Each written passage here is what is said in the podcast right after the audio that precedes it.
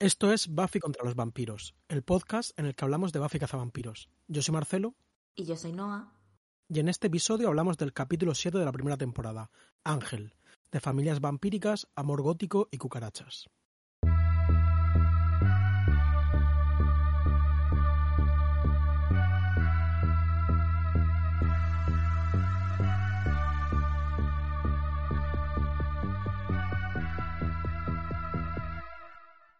Hola Noah, ¿qué tal? Hola Marcelo, muy bien, aquí con mi camiseta de Marcelo Criminal, no sé si lo conoces.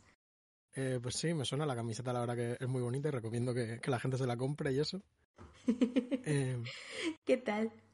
Pues bien, eh, eso, un poco, un poco apesumbrado porque los oyentes tienen que saber que esta es la segunda vez que estamos grabando este episodio, episodio 7 Ángel, porque, bueno, lo hicimos el otro día, pero no, no se oía bien. Tuvimos un problema serio de sonido y para mm. nosotros es verdad que es importante que dentro de nuestros medios con, conseguir que, suene lo más agradable posible. Y creo que en general, sinceramente, me comparo con otros podcasts que oigo por ahí y este está, suena bien.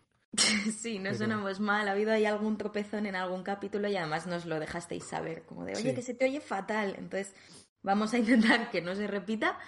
Em, así que vamos a volver a grabar este capítulo sobre un episodio que vimos la semana pasada. Entonces, eh, bueno, pues pedimos disculpas por anticipado si hay algún tipo de error. Yo creo que igual hasta nos ayuda un poco porque eso, caímos como en el recap así de, de forma muy, yo qué sé, igual ahora, fantasía. Sí, probablemente sea un capítulo más corto, aunque bueno, esto eh, no quiero gafarlo desde el principio, pero, pero sí, claro, yo a veces oigo como podcast y a veces eh, la peña, bueno, a veces oigo podcast. En, ocasiones. y a veces la peña comenta como que, joder, pues es que hicimos un capítulo pero sonaba fatal por X problema. Pero claro, la mayoría de esta gente, pues luego como que ese capítulo lo dejan en el olvido y hacen otro, ¿no? Claro. otra cosa. Pero nosotros no tenemos esa opción, tenemos que... No podemos. Tenemos el sagrado deber de eh, hacer este capítulo. Ángel, que además es un capítulo, bueno, como comentaremos, que, nos gustó bastante. Sí, es un capítulo que nos ha vuelto locos a los dos. Yo te quería comentar, bueno, os quería comentar a todos, no sé si sois patitas de perro. pero bueno, eso no, me parece desagradable. Eh, vale. Em, pues eso, que esto se queda dentro, ¿eh? Estas patitas de perro. Em, sí. Simplemente nos, nos, han vendido un poco. Eh, no, que iba a decir que antes de empezar os quería comentar que, em, que estuve hace unos días, que bueno, son más días por esto que hemos contado, ¿no? Eh, en una sesión que programaron como de vampiras, eh, así se ve películas y tal, en la casa encendida, unos chavales de la ECAM, em, y vi un corto que me gustó mucho, me pareció como muy relevante para los propósitos de este podcast y como para los... Eh, no sé, un poco con la temática de este capítulo, me parece una versión así como una contrapartida chula. Es un corto que es imposible de ver, con lo cual no sé por qué os lo recomiendo, pero haré una investigación a ver si consigo, no sé, algún enlace o alguna cosilla, o si no, simplemente para que si algún día os lo encontráis, pues sepáis reconocerlo, que se llama Because the Dawn, eh, como es por el amanecer.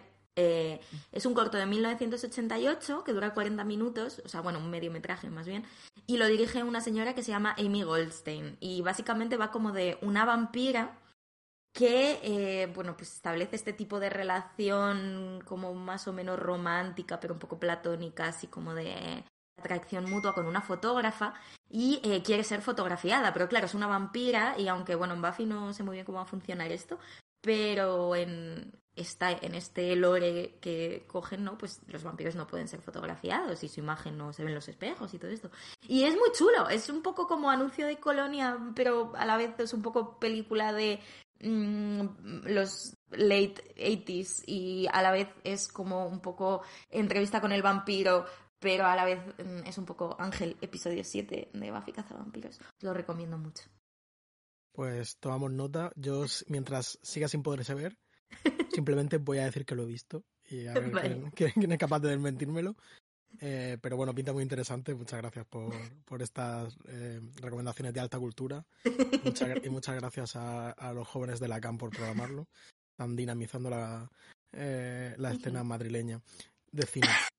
Así que, si quieres, sin más, entramos a hablar del capítulo. Te digo los datillos. Bueno, Cuéntame. Este capítulo, Ángel, Angel en inglés, fue emitido el 14 de abril del 97, que como dijimos es el sexuagésimo eh, cuarto aniversario de la República Española y el cumpleaños de nuestro amigo y oyente Luis.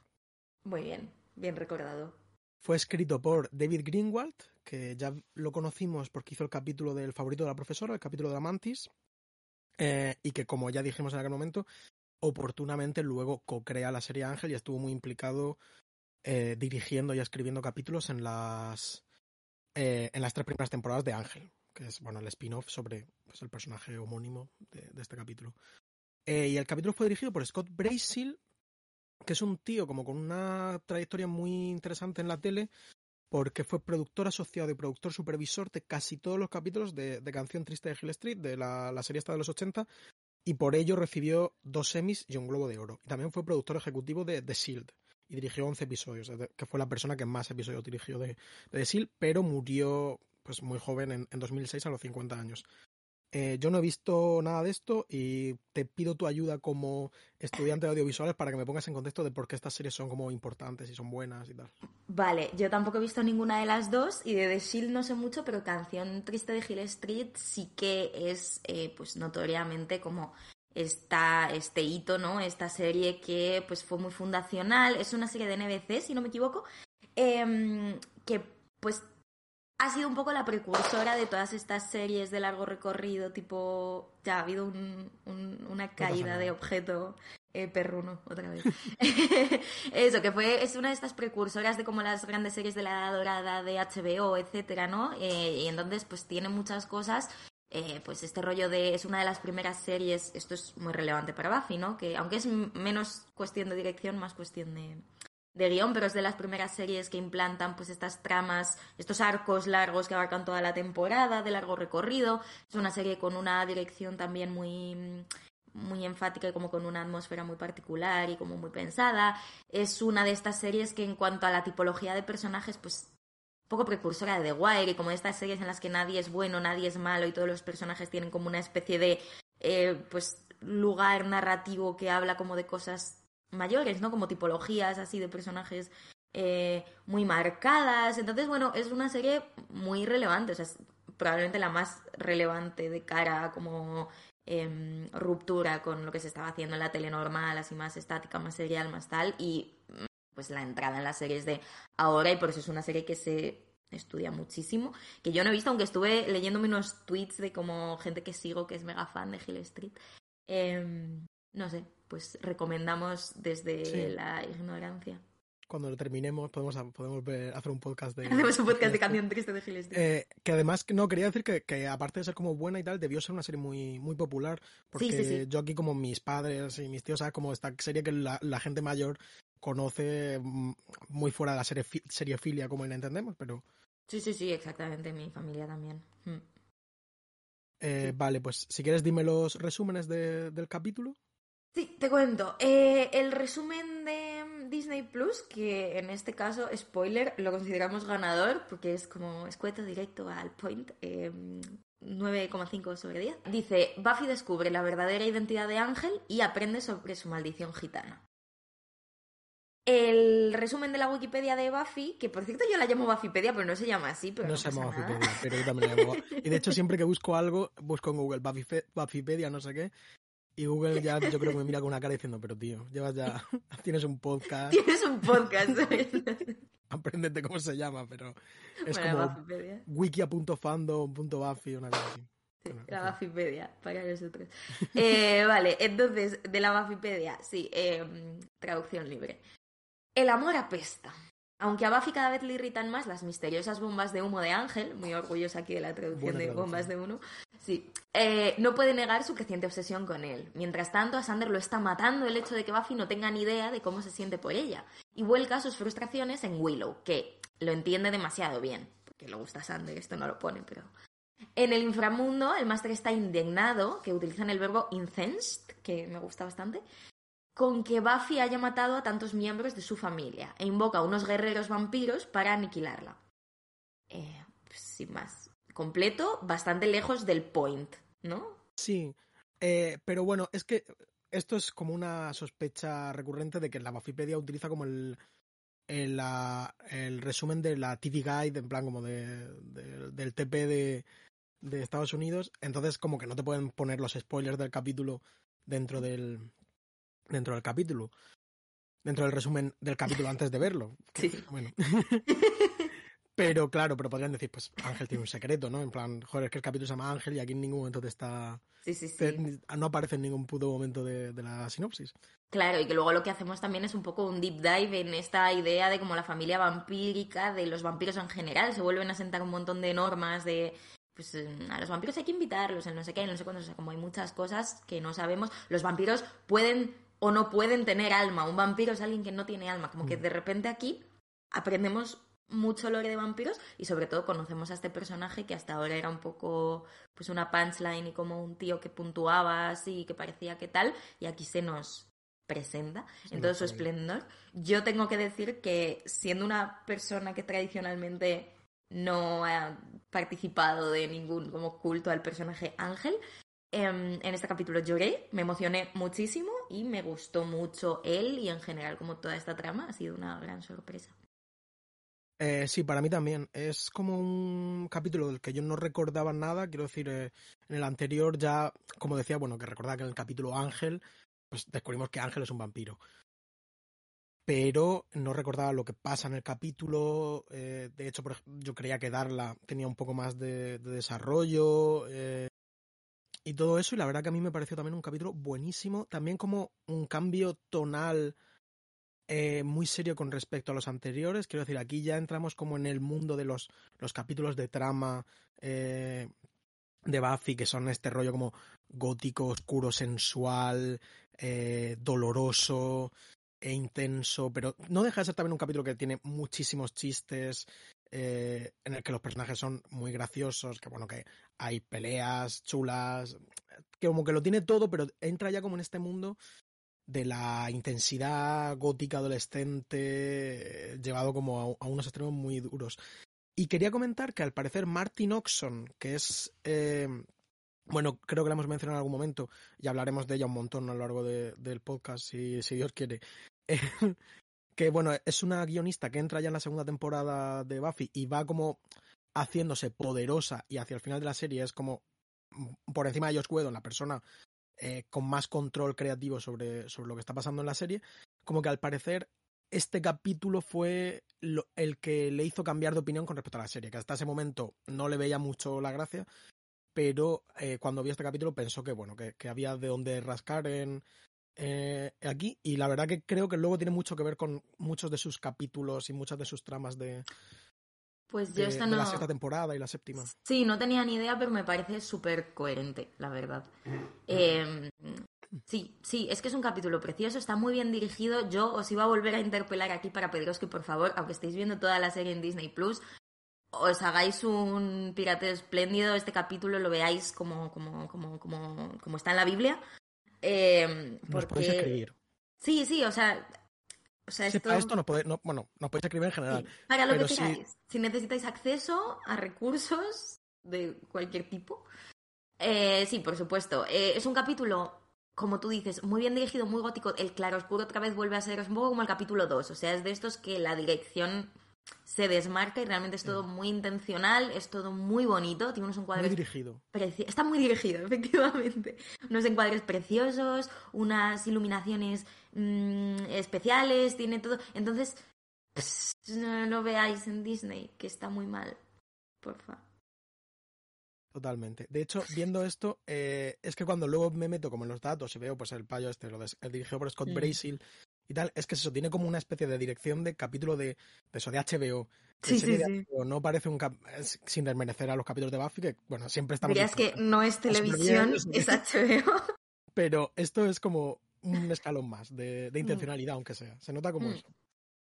Así que hay alguien detrás pensando todo el rato, tanto a nivel de, mm, de guion, que creo que es que también no es un capítulo como estos eh, implica un plotting, o sea, yo qué sé, ¿sabes? La mantis te la escribes, la escribe quien sea y vas, lo filmas y no pasa absolutamente nada. Este capítulo es uno de los primeros que además me, llamó la atención esto que dijiste, que no hemos fact-chequeado de como los capítulos 7 tienen como hay una movida, ¿no? sí, eh, luego te pasaré bibliografía al respecto, pero sí está como al parecer hay una tendencia natural en las series de televisión, por lo menos en las series de televisión tradicionales, de como que el capítulo 7 marca de alguna forma el cambio de status quo de la, de la temporada. Por ejemplo, introduce la idea de que, pues de que Ángel es un vampiro. Es verdad que en este caso concreto la primera temporada de Buffy es más corta y entonces el capítulo 7 no ocupa la posición pero que al parecer esto es recurrente pues en series como Doctor Who, en Fringe también, en Battlestar Galactica creo que es como el... No, perdón, en Babylon 5 es como ah. el, la clave. Parece ser que era siempre así. Eh, pero bueno, esto luego lo pondremos en las notas porque esto sí que lo, lo, he investigado. Vale, genial. Pues es un capítulo muy ploteado y luego a la vez es un capítulo que empieza como con un chiste, ¿no? Hay una fiesta de fumigación en el bronce, que, en el que cada uno caza una cucaracha y, eh, y como, yo qué sé, o sea, tiene, tiene eso, tiene mucho chiste, tiene... Me, me hace mucha gracia no sé, me hace mucha gracia Cordelia haciendo como chistes sobre el libre comercio. Eh, no sé, es como un poco. Es como que, eh, de alguna forma, la trama eh, amorosa de, de Buffy Angel es tan increíblemente intensa en este capítulo, como con esos. Mm. Y incluso la trama de la parte de Darla, como con estos tonos como ya sexuales, como completamente cargados, eróticos. Em, como que todo a su alrededor es súper goofy. Eh, Sander está más eh, tonto eh, que nunca.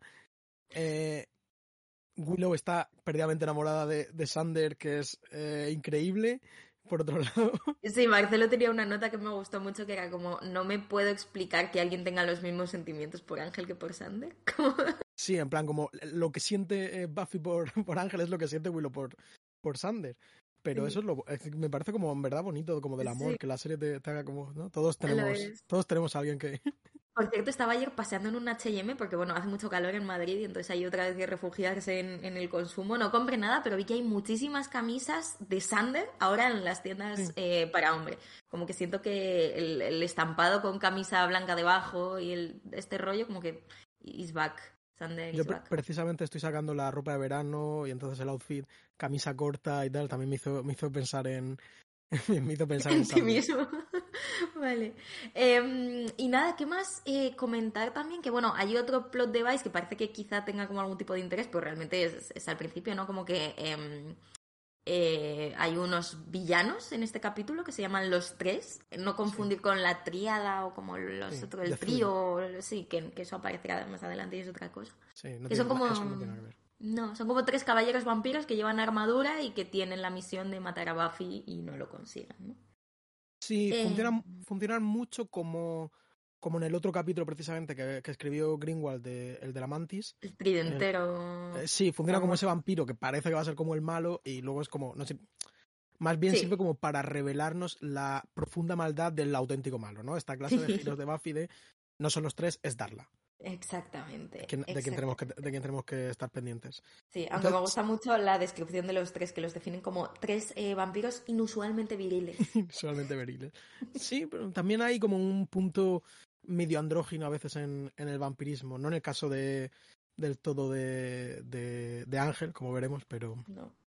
Bueno, si quieres, hablamos de, del tema que, bueno, hemos considerado un tema principal, que es la idea como de los vampiros y su cultura y su familia. Sí, este capítulo de alguna manera, eso, eh, tiene mucha exposición de un poco cómo, cómo se relacionan los vampiros, como que nos sitúa en una línea temporal en la que de repente pues salen a la superficie la importancia de los lazos sanguíneos, ¿no? Como quién, quién hace a quién, de dónde vienes, cuál es tu linaje, quién es tu compañero, ¿no? Este rollo que también, esto no lo comentamos, pero hay una cosa casi incestuosa en esta como tendencia a hacer parejas dentro de como mm, vampiros que han sido eh, convertidos por la misma persona o como para estar juntos, ¿no? Eh, sí, sí, totalmente. En plan, eh, eres su padre pero también eres como su amo, pero también eres su amante y es... Eh... Sí, llegas una especie de su rey, pero luego además mm. le das como tienes... Eh, porque de alguna manera lo que se destapa aquí, ¿no? Es que pues el máster eh, engendró a Darla,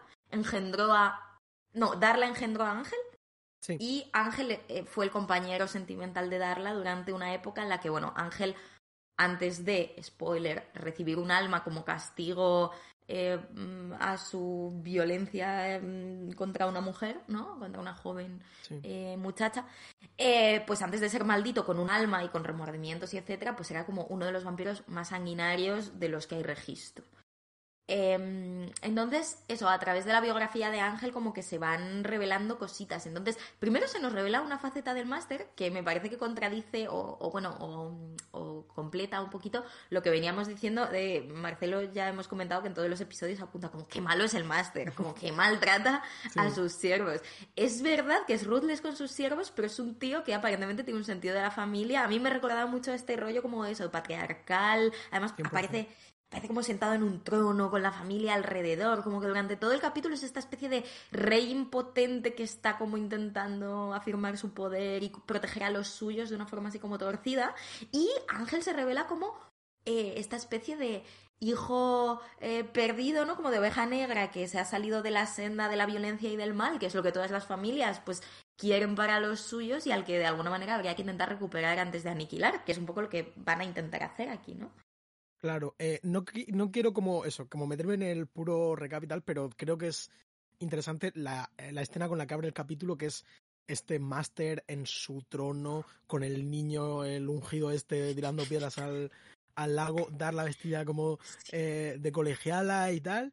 Eh, que es como una imagen súper extraña, como de súper onírica, espacio liminal, eh, David Lynch, una cosa así. Sí, decías la, la Red Room esta de. Sí, tiene como un rollo como eso, como de puro simbólico, como de. Joder, aquí me, esta, esta movida que me estás contando es shakespeariana, no entiendo que, ¿sabes? De, de, dónde, de todo hasta dónde, pero sí que es esta idea del máster como padre. Eh, completamente perturbado, que echa de menos la maldad de, de, uno de sus hijos, que como hemos dicho, pues destacaba por ser el, especialmente perturbado. Y sobre esto, como de cómo trata a Darla o a Ángel versus cómo trata al resto, yo creo que es una cosa de cuánto, cómo de viejo eres. Mm. ¿Eres un vampiro que acaba de salir de, de, la tumba o eres un tío que lleva conmigo 300 años?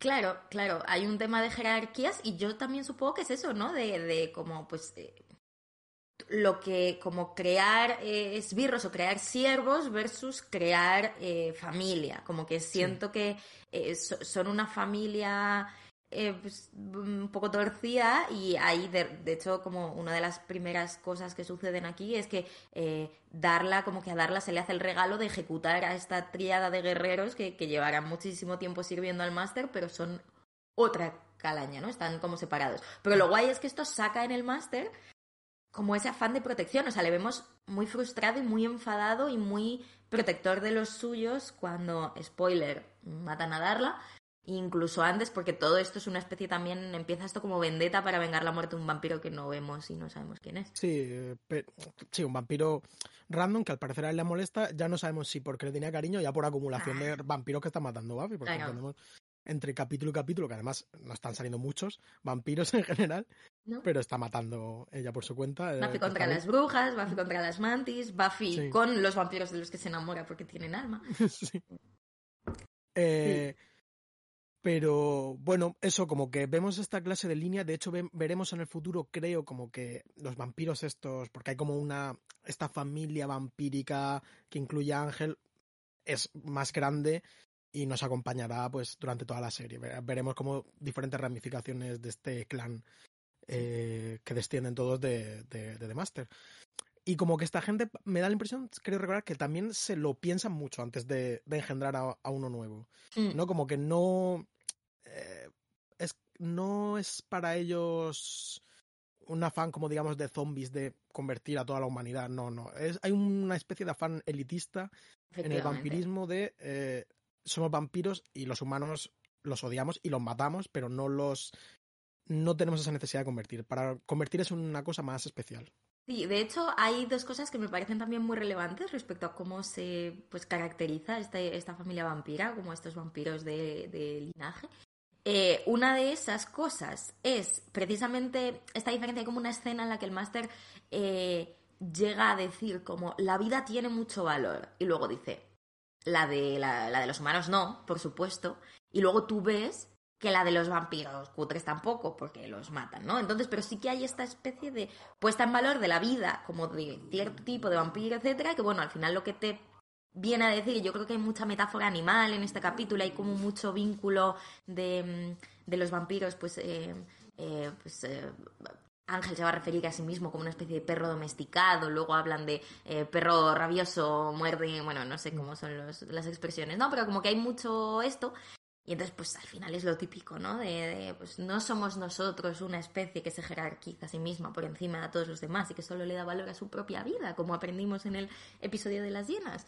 Mm, maybe, ¿no? Entonces, eh, pues por un lado esto, ¿no? Como que te razonan un poco cuál es el punto de vista de estos vampiros y por otro lado te caracterizan el tipo de amor que sienten estos vampiros que está directamente vinculado pues con la violencia, el rollo así como eh, sadomasoquista y además sádico, eh, tanto mm, respecto de ellos mismos. Hay como una escena de Darla que es como le dice Ángel, me estás haciendo daño, eso es bueno, ¿no? Es como, eh, voy a mm. intentar sacar todo lo bueno de ti, que en este caso pues es como todo lo malo y todo lo torcido y todo lo fundamentalmente terrible, pero que al final se supone que estas gentes, y se insiste mucho en este capítulo, de que no son personas, esto se dice, ¿no? En plan, they're not people, eh, son, son demonios, son cáscaras. Ángel dice, ando como eh, como dice, ando como un hombre, pero no lo soy, ¿no? O sea, incluso teniendo alma, no sé qué, no sé cuántos, como esta gente no son personas, pero son algo muy parecido, son el negativo de, de personas de una manera que no habíamos visto hasta el momento porque en general teníamos delante vampiros muy rudimentarios y como o muy malos de una forma muy caricaturesca o directamente muy tontos, muy jóvenes y como otro, otro tipo de vampiro. Entonces esto también es bonito, chulo. Sí, la verdad que sí, en plan, como hemos dicho, el capítulo añade como un lore que todavía no conocíamos de esto de invitar a un vampiro a tu casa, por ejemplo.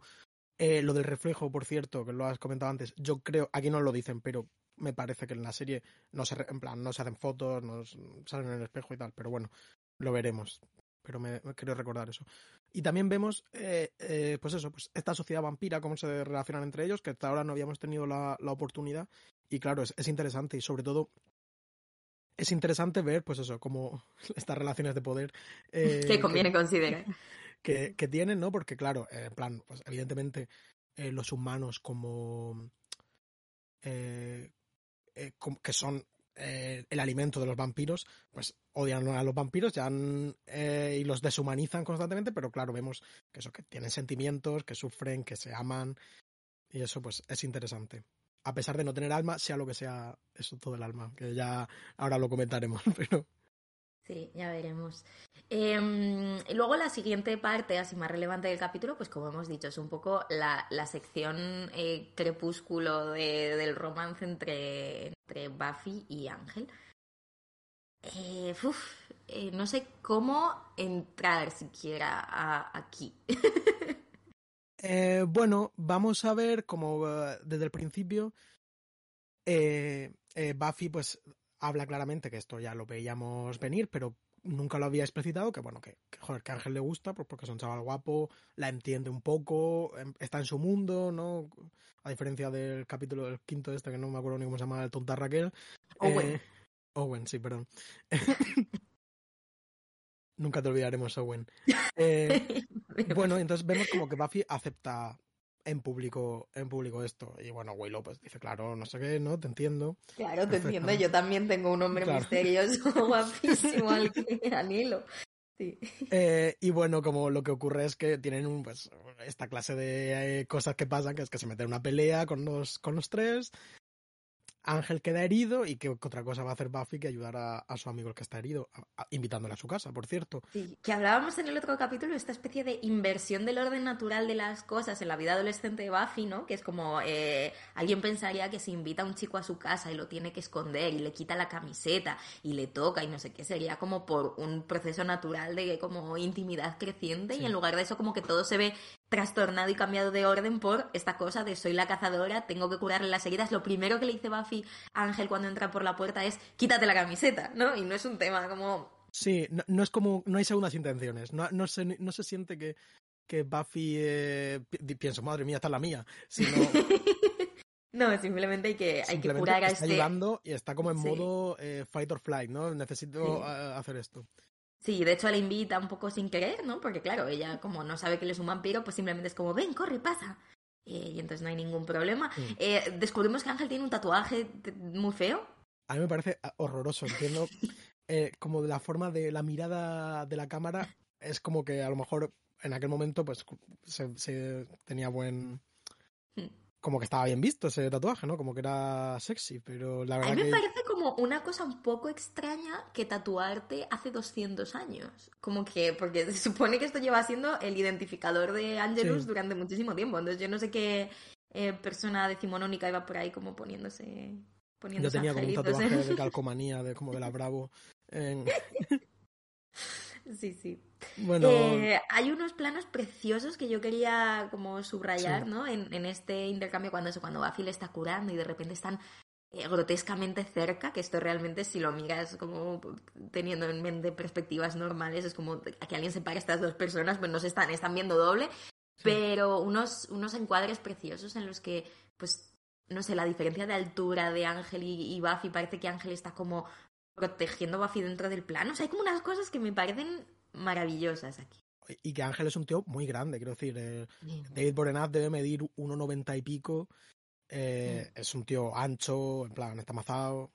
Mm. Supongo que para los estándares contemporáneos de los actores no está súper mazado, pero está mazado, decir, es claramente un tío muy fuerte. Que por cierto me decías que es un. O sea, que, que, tenía ciertos. Eh, o sea, que él decidía cómo se tenía que vestir Ángel, ¿no? Y tenía ah, como ciertas marcas fetiche.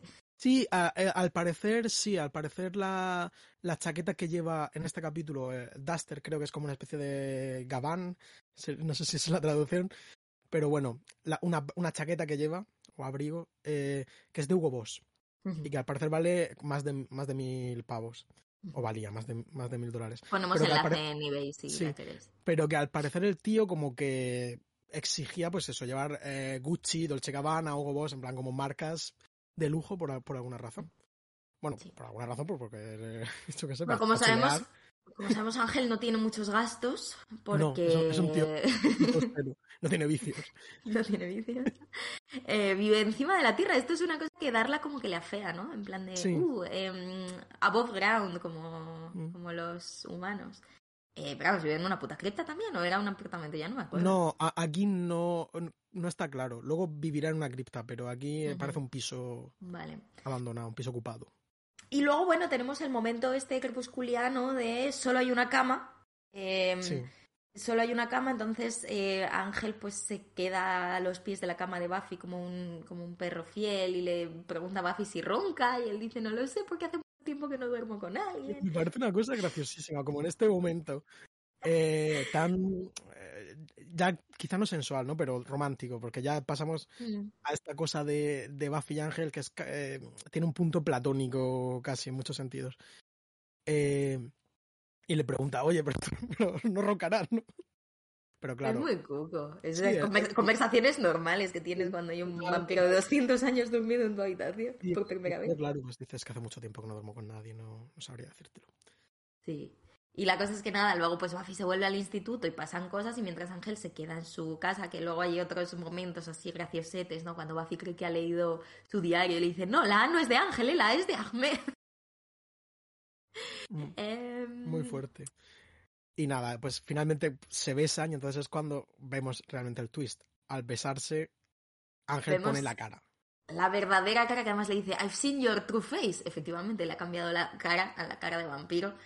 Eh, y claro, Buffy se queda rayadísima, se asusta, pega un super grito, la madre va corriendo, Ángel se escapa por la ventana, no hay ninguna explicación y simplemente se revela que Ángel es el enemigo natural de Buffy y debe morir. Eh, asterisco, interrogación. Claro, entonces aquí es cuando investigan sobre Angelus, hmm. eh, descubren que es pues eso, pues un vampiro ultra brutal. Claro, no entienden qué cojones eh, está pasando. Luego incluso Buffy, que a mí esto me, da como una ternura muy fuerte, en el enfrentamiento final le dice que te está como riendo de mí, de... Esto es como una broma para ti, una broma cruel. Porque claro, porque es difícil entender qué ha pasado porque no está contemplado en sus manuales, por así decirlo. Mm. ¿Qué ha pasado para que este vampiro que es tan brutal, tan sanguinario, tan horroroso, eh, pase a ser como pues una persona, quizá la palabra no es tierna, pero buena y protectora y además que se revela contra los suyos? Lo hemos visto en otros vampiros. Ella en un primer momento, o sea, antes de que se besen hay como un, un pequeño impasse en el que ella asume por cómo se comporta Ángel que es como un caso Van Helsing de tú mataste a mi familia, en plan los vampiros me hicieron daño y entonces yo ahora cazo vampiros, pero obviamente no, no es exactamente ese tema. Y, y bueno, en, esta situación Buffy toma como una decisión muy madura o muy inevitable, no sé, mm. que es que va que tiene que matar a, a Ángel, que no, no hay otra. Sí, esto también se ve provocado porque no lo estamos diciendo, pero dentro de lo de los juegos siniestros y como este rollo de ser manipulador y de hacer mm, jugar con la psique de los demás, esto sí que es una conducta vampírica y sí que es algo que está haciendo Darla muy fuerte. En plan, Darla quiere recuperar a Ángel y entonces su plot para recuperar a Ángel es em, ponerle en una situación en la que parezca que él ha estado a punto de comerse a Joyce, la madre de Ángel, ¿no? Em, entonces ella ataca a, a Joyce pero hace que parezca que es Ángel y entonces así va, Buffy va a intentar, su plan es Buffy va a intentar matar a Ángel y entonces Ángel se va a tener que defender y lo va a tener que matar a ella y vamos a ser todos felices en la cripta. Que no es exactamente lo que pasa, pero sí que cuando Buffy ve así a su madre es cuando ella toma la decisión de... se endurece y además está muy bonita filmada esa secuencia en el hospital cuando ella de repente como que le cambia el, el, mm, la forma de estar y simplemente es como... Se pone como en, modo soldado, ¿no? En plan...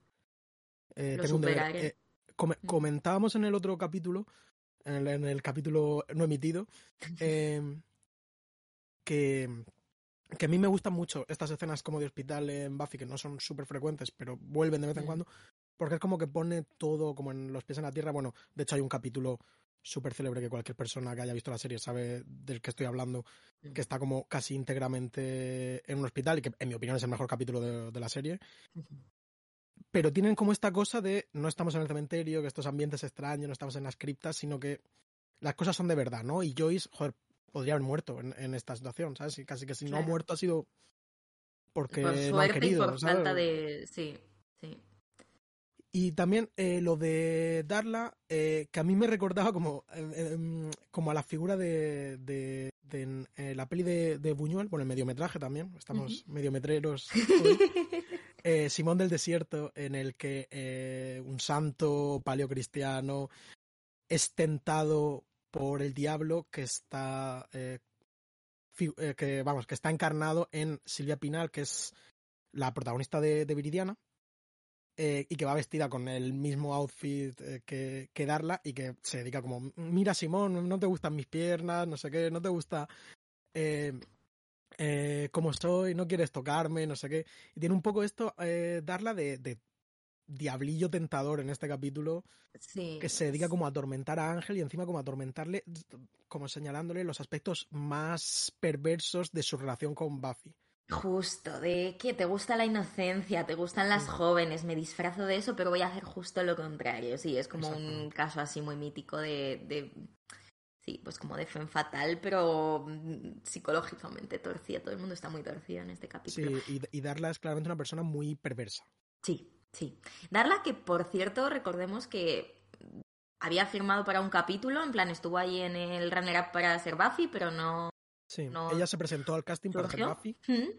Y, la tía, pues al final le alargaron porque vieron que pues funcionaba bien en cámara y como que igual se podía hacer algo con ella. Pues una elección maravillosa porque aquí en este capítulo da muchísimo juego. Es verdad que mentalmente parece que dura más, ¿no? O sea, como parece que vemos que hay más darla y realmente no. Pero es un capítulo que me parece muy digno y muy chulo también para su personaje. Funciona muy bien. Sí, yo creo que con un solo capítulo como tal, aunque creo que luego hace apariciones en flashbacks y, y todo esto, pero como que consigue ser un villano realmente memorable y, y, realmente, y realmente guay. Por esto, porque eh, tiene como, aparte de ser una, una villana guay, pues tiene como esta implicación emocional con lo que está sucediendo, ¿no? Es como el contrapunto de todo lo que sucede en la relación entre Ángel y Buffy en este capítulo. Y bueno, hay un momento después de esta decisión de Buffy de que se van a. de que va a matar a, Ángel, pues que tienen como una especie de show-off eh, final en el que se enfrentan Darla, Ángel y Buffy, ¿no? Además, Dar, eh, Darla va en puro modo John Boo con las dos pistolas, que es una locura. Sí, sí, sí. Esto, ya la verdad, no lo de las pistolas. Yo, eh, este capítulo, lo estuve viendo en, eh, en un tren, que por cierto estuvimos, estuvimos Noah y yo juntos en Madrid recientemente, y volviendo de Madrid en el tren, eh, pues me estoy viendo el capítulo y yo hice... Porque vamos. Hay un gasping y además el tipo de como cosas que hace, ¿no? De un momento en el que es como, vale, si me pongo en una mesa de billar, la mesa de billar se empuja, yo como que pego tiros tumbadas desde una mesa de billar. O sea, tiene un rollo, eh, sí, como de la mezcla eh, western, pero además a ver, está esta cosa también que no lo hemos comentado, ¿no? Pero también sirve un poco como de no, porque las balas no lleguen a los vampiros. O sea, realmente esto ella lo ha traído como para hacer daño a Buffy. Eso es una cosa como que no se entiende muy bien. Em, pero que queda muy chulo. O sea, visualmente es muy guay. Muy guay. Sí, la, quiero decir, yo creo que es puro momento cool. Sí, puro show. Sí, porque además, quiero decir, esto hemos hablado mil veces de esto. El lore en Buffy es mm. Relativo. Y, y las cosas que se dicen no tienen por qué estar muy basadas en lo que ha pasado antes, ni tienen por qué tener mucho efecto en lo que va a pasar después. Pero en particular, se supone que la cazadora es como el, el bocado más delicioso que puede tomar, que puede tener un vampiro, ¿no? Es, eh, Entonces es como raro que simplemente se la quiera cargar a. a bueno, quizás también es como una especie de desprecio también, ¿no? Es mm, porque no sé, al final eso, Darla está vengándose también, o sea, y siendo que también ahí hay una cosa, o sea, siendo que de alguna manera las pistolas son una herramienta de venganza como tipificada mucho más. Sí, es un poco como también esta clase de lo que hablábamos de movida elitista vampírica, que es mm. con esto te mato y al otro pues le hago un poco de daño, pero no, ¿Sabes? En plan, claro. él está seguro. Sí, muestra preferencia también ahí. Mm.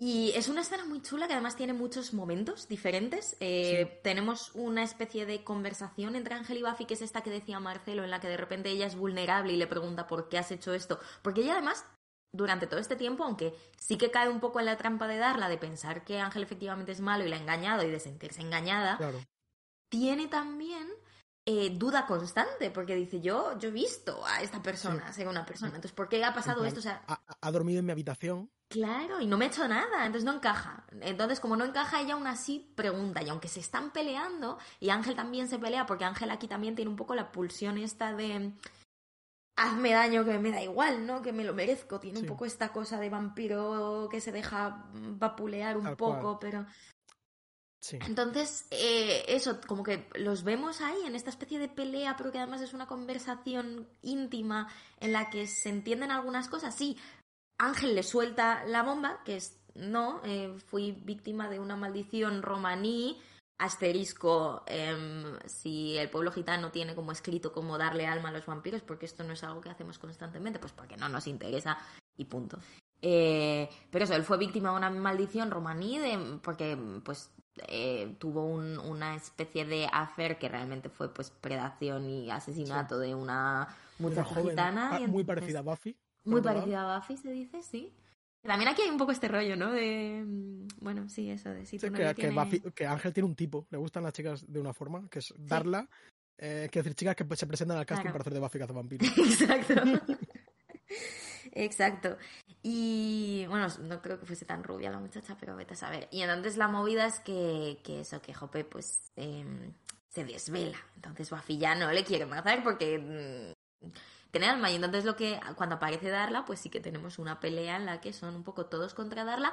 Y lo que afirma de alguna manera que efectivamente Ángel es bueno y que efectivamente Ángel está del lado de Buffy, es que pese al vínculo que tiene con Darla y pese a que han vivido mucho tiempo juntos y pese a que son familia, etcétera, etcétera, etcétera, Ángel mata a Darla en un plano chulísimo, eh, como ahí, em, como tiene una luz intermitente de frente así como azul y luego hay como un humo rojo y luego le clava la estaca y hay como un gemido feliz de Darla de por fin estás siendo violento aunque sea conmigo. es una cosa como un éxtasis, esa escena increíble. Es muy, muy excesivo. Es muchísimo, pero a la vez funciona genial y a Buffy le lloran, o sea, tenemos como corte a Buffy con los ojos llorándole porque está emocionada porque se ha dado cuenta de que Ángel ha matado por ella, entonces es bueno, no sé, hay como... Yo ni siquiera... Sobrecarga me, me cuesta mucho interpretar eh, qué siente, quiero decir, mm. Buffy aquí, ¿no? Quiero decir, ni siquiera estoy seguro de si ella llora por esto, llora por el estrés, eh, llora porque de alguna forma como también ha confirmado que Ángel es un vampiro, sea, aunque sea con alma, eh, como que pasan tantas cosas. sí, este hay una saturación de emoción. tiene como esta, esta energía que no lo había pensado, pero ahora hablando, como de, de, te veo como Marvel antiguo, como de estas peleas en las que hay diálogos larguísimos y dices, joder, en lo que una hostia se tarda en dar un segundo, ¿cómo puedes contarme aquí tres párrafos? Tiene, como, tiene como esto de que se están peleando y están hablando y están pasando mil millones de cosas. Y bueno, sobre el tema de, del alma, decir que es un concepto misterioso, un hmm. poco, porque como hemos dicho, el alma no es exactamente lo que te hace humano, en plan, Ángel es el vampiro con alma, no es un humano, ni y sigue de alguna forma teniendo estos impulsos eh, sanguinarios del vampiro. Sí, tenemos un par de planos de Edward Cullen, ¿no? De cómo estoy muy cerca de Buffy, igual la quiero morder un poco. Sí. Claro, quiero decir, la tentación de darla a veces parece que un poquito de efecto hace, ¿no? En plan, como de, de tal. Mm, pues eso, Ángel describe el alma como eh, la conciencia, los remordimientos, la capacidad de sentirte mal por las cosas que has. por mm. las cosas que has hecho. Pero bueno, como decimos, es un tema que bueno, va a ser muy importante en la serie. Va a tener, mm. evidentemente, esta revelación de Ángel como vampiro con alma va a tener muchísimo desarrollo, incluso tiene una serie propia. Eh, eh, pero claro, siempre va a ser una cosa un poco misteriosa y lo veremos cómo se problematiza el tema incluso desde la propia serie. Pero al final el alma es, eh, es, importante también porque es como lo que hemos dicho, la justificación de que Buffy pueda matar a, esta peña, ¿no? En plan como mm. que no tienen alma. Claro, ella no es una asesina exactamente. Ella es una Slayer, ¿no? Se supone que no es lo mismo. Aunque hay veces que se difumina un poco este. Mm. Claro. Y nada, le hacen una maldición eh, misteriosamente para devolverle este alma. ¿no? Como me, me, parece como curioso este castigo. Nosotros consideramos el alma como lo. ¿no? como una parte esencial de, de, nuestra humanidad y es, como decimos, lo que nos diferencia de estos seres malvados pero al vampiro le castigan con, con, los remordimientos. Me parece como una idea guay que tampoco como que parece que la dejan caer y no, y no se le da mucho... Eh, no se le da mucha Supongo que sí, pero es muy... O sea, como que hasta ahora eh, Ángel era descrito como el brooding vampire, ¿no? O sea, es alguien que está como todo el rato rumiando algo y como y ahí está, o sea, es, es, un, tío atormentado, es un tío claramente atormentado. Ese es el tormento, eh, tener que vivir con lo que has hecho. Eh, Punitivismo relajado, simplemente mm, al mundo otra vez, a reintegrarte como puedas. Eh, vemos también cosillas ahí en el apartamento de Ángel, como lo de que está viviendo de, mm, de bolsitas de sangre robas de un hospital. Sí. Allegedly, supongo.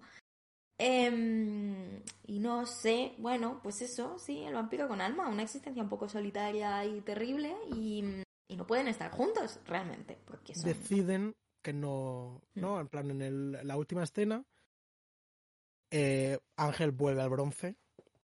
como donde siempre debe estar. donde todo comenzó.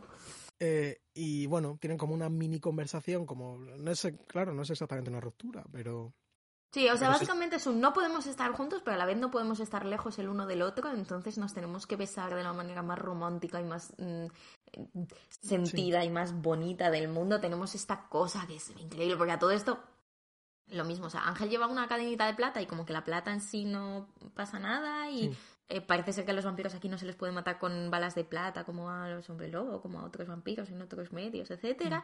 Pero, pero sí que tiene esta cosa de, de, las cruces, ¿no? Que ya hablaremos de eso cuando se elabore. Y entonces eh, Buffy lleva en esta escena la cruz que le ha regalado Ángel. Es un poco como esta cosa simbólica de este vínculo que sigue vivo tal. Se dan el beso y Ángel queda marcado como un animal por esa cruz eh, en el pecho. Como, Dios. Sí. Muy over the top. Sí, de hecho, quiero decir, yo ya estaba como en plan, como lo había comprado completamente cuando dice, it's painful. ¿no? Mm. En plan, como es doloroso esto, este beso que nos estamos dando. Y de repente, claro, vemos como que es genuinamente doloroso a nivel físico porque le, ha marcado, ¿no?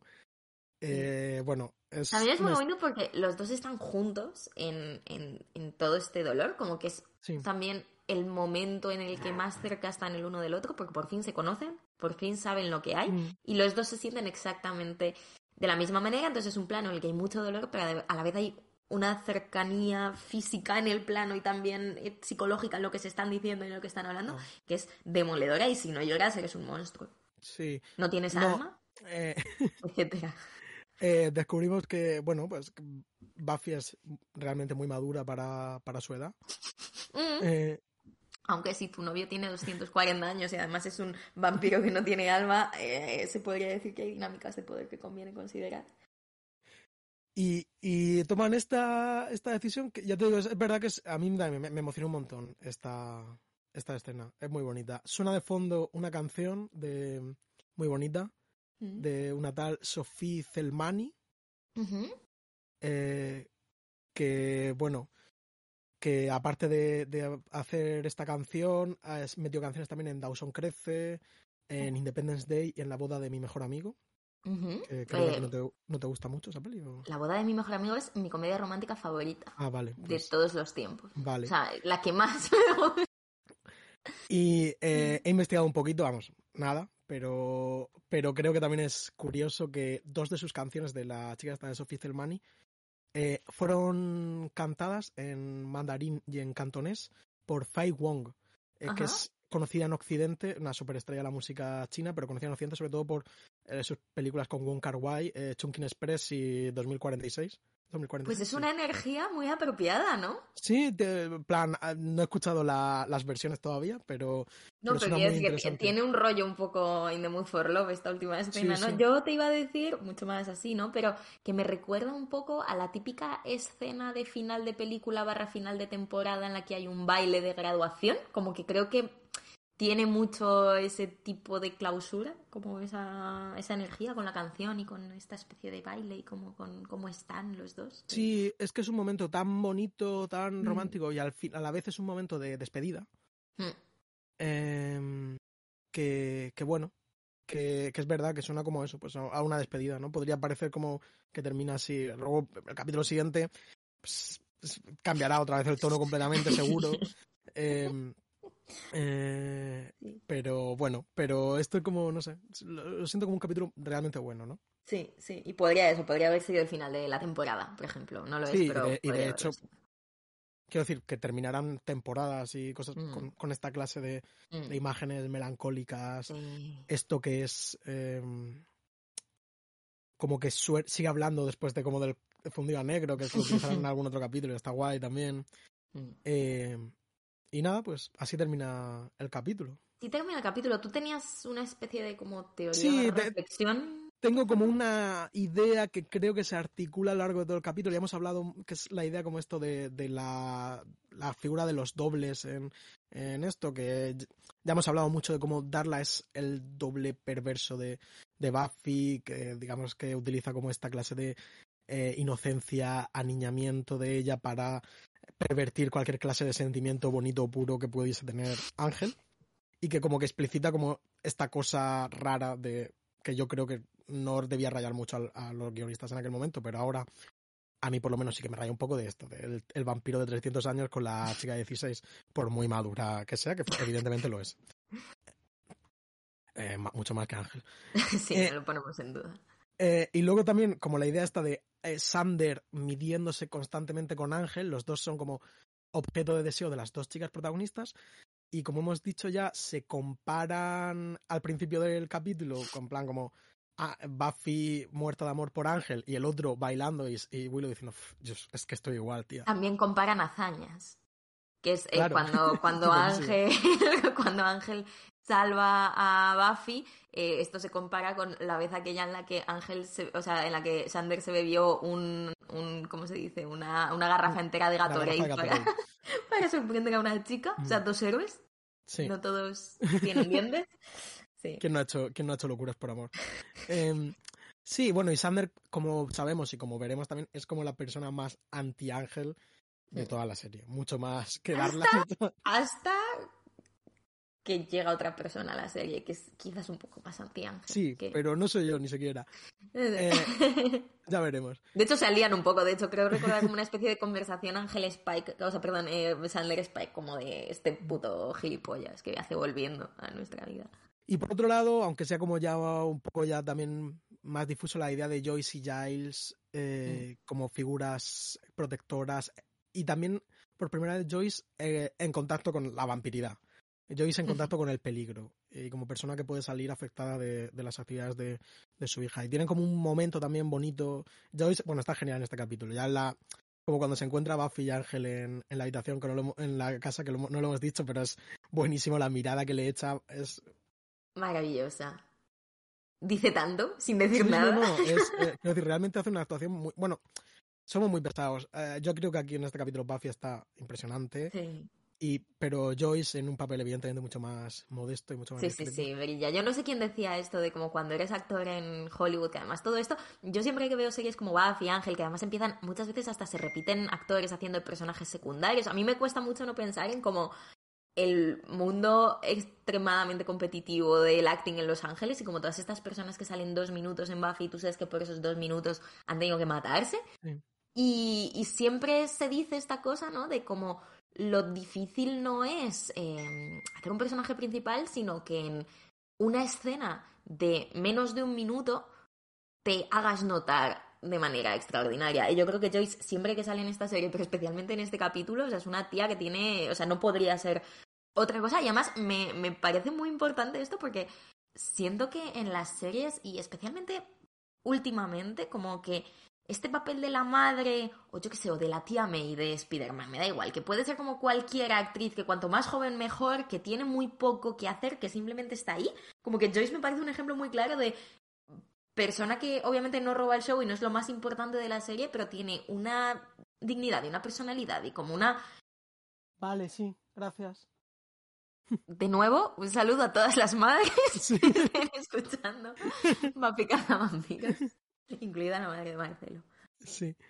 Eh, eh, sí, eh, y bueno, como que no se roba el show, pero como esta escena como romántica que están teniendo y tal, de repente como que corta, ¿no? Corta el mood y lo corta de forma completamente eficiente. Y luego como su, ya te digo, su conversación con Giles en el hospital, Giles como tranquilizándola y ella como flipando de que los profesores se toman esta clase de molestias. ¿Cómo se involucran los profesores en este colegio? Me encanta. Sí, sí. Eh, yo tenía otra cosa que no hemos comentado tampoco, pero relacionado con esto, que hay una escena muy rara que me parece que desentona mucho con el resto del capítulo y que además es muy poquita cosa, pero que es eh, este intento de Giles por entrenar a Buffy con palos y con padding, como con un gorro de estos de protector y no sé qué, como que hay una escena en la que él aparece disfrazado de esta forma claramente graciosa y cómica y tal, y como que hacen por pelearse y se da cuenta de que ella no, no es entrenable porque es superior a él, etcétera. Que como que me parece raro en, este capítulo que está tan centrado en otras cosas, pero bueno, es, un mm. alivio cómico gracioso y supongo que le da un poco de... Yo creo que tiene una función en el capítulo que es... Mm como hacernos ver, eh, ¿no? Mientras están como subiendo las, eh, las stakes, no sabría cómo traducirlo, cómo decirlo en español, ¿no? Con Darla a Ángel, ¿no? Como es como la situación más dura a la que se ha enfrentado hasta este momento, al parecer, incluso con los tres, ¿no? Estos eh, vampiros que parece que van a ser tan duros. como demostrarnos, bueno, que, que, Buffy entrena, que tiene un arsenal brutal de armas en la biblioteca. Cierto. Y que eso, ¿no? Como para igualar un poco, ¿no? Como que ella puede como justificar que ya puede estar a la altura de, del reto. Puede ser, puede ser. ¿Y qué más cositas? Pues pasamos sin más a la, a la death count de, Vale. De, este capítulo. Death count de este capítulo. Muere una cucaracha. ¿Una cucaracha? una cucaracha. ya no eh, puede caminar. ya no puede, de verdad que no. Eh, porque Willow la, la mm, le, da un zapatazo también súper fuera de personaje y luego se lo enseña a Sander en plan, mira. Súper fuera de personaje, pero nos demuestra lo instalada culturalmente que está esta fiesta, ¿no? Porque claro, fuera de personaje sin, como, es como son las fiestas del pueblo, ¿no? sí, como que no lo hemos... Es como vestirse de traje regional, pues no le pega, pero bueno, es que, es que se, hace, se hace eso, ya está, ¿no? Se hace eso, la fiesta de la fumigación, todo el mundo... Hay una cosa como que todo el mundo, si tú llevas una cucaracha muerta al, al mostrador como que te regalan una bebida o algo así. O sea, hay una... Sí, una consumición que en el, en el bronce va desde un poleomenta hasta un Jagger con Red Bull. Marcelo vino a Madrid en San Isidro, eh, donde hay más o menos tantas cucarachas como el bronce. Eh, luego muere Zachary, que es este vampiro al que mata Buffy, pero que no lo vemos, solo lo menciona el máster al principio como excusa para mandarle a los tres. Mueren los tres, que los mata Darla en la iglesia en la que vive el máster, y esto, bueno, pues, no. Una iglesia, pero yo no, no, es una iglesia. como una iglesia, pero igual es como una iglesia derruida o su iglesia, en plan, o como, bueno, no lo sé. Sí, no, no, no, no, lo sé, yo tampoco. No tiene mucho sentido. no parece una iglesia, en cualquier caso, y no, no va la gente a misa. no, no, pero en la, entre comillas, Pafipedia pone, pone que los destaca en la iglesia. Que esto lo habíamos comentado también, es una especie de regalo, ¿no? Que le da el máster a, a, Darla, como de, venga, mátalos. Ella, que... ella está felicísima matándolos. Ella, no, ella quería eso, quería a, a Buffy para ella, y le, y le sentaba muy mal que el máster no confiase en su capacidad para matarla, con más o menos acierto, porque tampoco lo ha conseguido, pero tampoco lo consiguen los tres, y tampoco lo van a conseguir mucha gente en el futuro cercano, como podéis imaginar. Buffy, en general, gana. Tiende a ganar. Y nada, pues eh, Darla, estacada por Ángel en el bronce, de esta manera mm, que hemos dicho, trascendental y, intensa. Sí, eh, una especie de muerte sadomasoquista eh, intensa, brutal y, con repercusiones. Pues ya está, qué pues bonito capítulo. Sí, el capítulo es muy bueno y creo que nos ha salido bien, ¿no? sí, ah, yo creo que nos ha salido de hecho mejor que el otro, ya no solo por la dificultad técnica, sino porque estábamos súper dispersos ese día y había tantas cosas que contar que recordábamos tan bien que era muy difícil no contar todo el puto capítulo. Ahora, como, no, recordamos, como no recordamos casi nada. Exacto. Porque antes era como, guay, este plano, y este plano, y este baile. O sea, hay cosas que tengo apuntadas de como Sander siendo muy gracioso en el bronce, bailando como de forma muy gufiosa. Como que es que todo es reseñable en este capítulo. Es que quizá lo hayáis notado, quizás no, pero es que nos gusta mucho esta serie. Entonces, nos gusta un poco. Sí, sí. Luego hay que rapear. Sí. A veces es difícil eh, como controlar nuestro entusiasmo. Y bueno, el siguiente capítulo, eh, la semana que viene, tendremos Yo Robot to Jane. Este es otro de los míticos listados junto al capítulo de las llenas, como pues uno de los capítulos es, más. Es uno de estos capítulos camp, eh, como carne de meme y tal, que yo, sinceramente, creo que creo que habrá que valorarlo en su justa medida. Sí, me sospecho que, que puede ser muy bueno. Creo que vivimos en una época más capaz de apreciar como el concepto, por lo menos, yo es que no recuerdo muy bien cómo está mm. ejecutado, pero es un eh, capítulo sobre el dating online, sobre mm, estas cosas. Internet, así que bueno, pues tengo muchas ganas de verlo y de comentarlo contigo, ¿no? Así que, y bueno, yo también. comentarlo con todos nuestros oyentes, por supuesto. Hasta la próxima. Chao.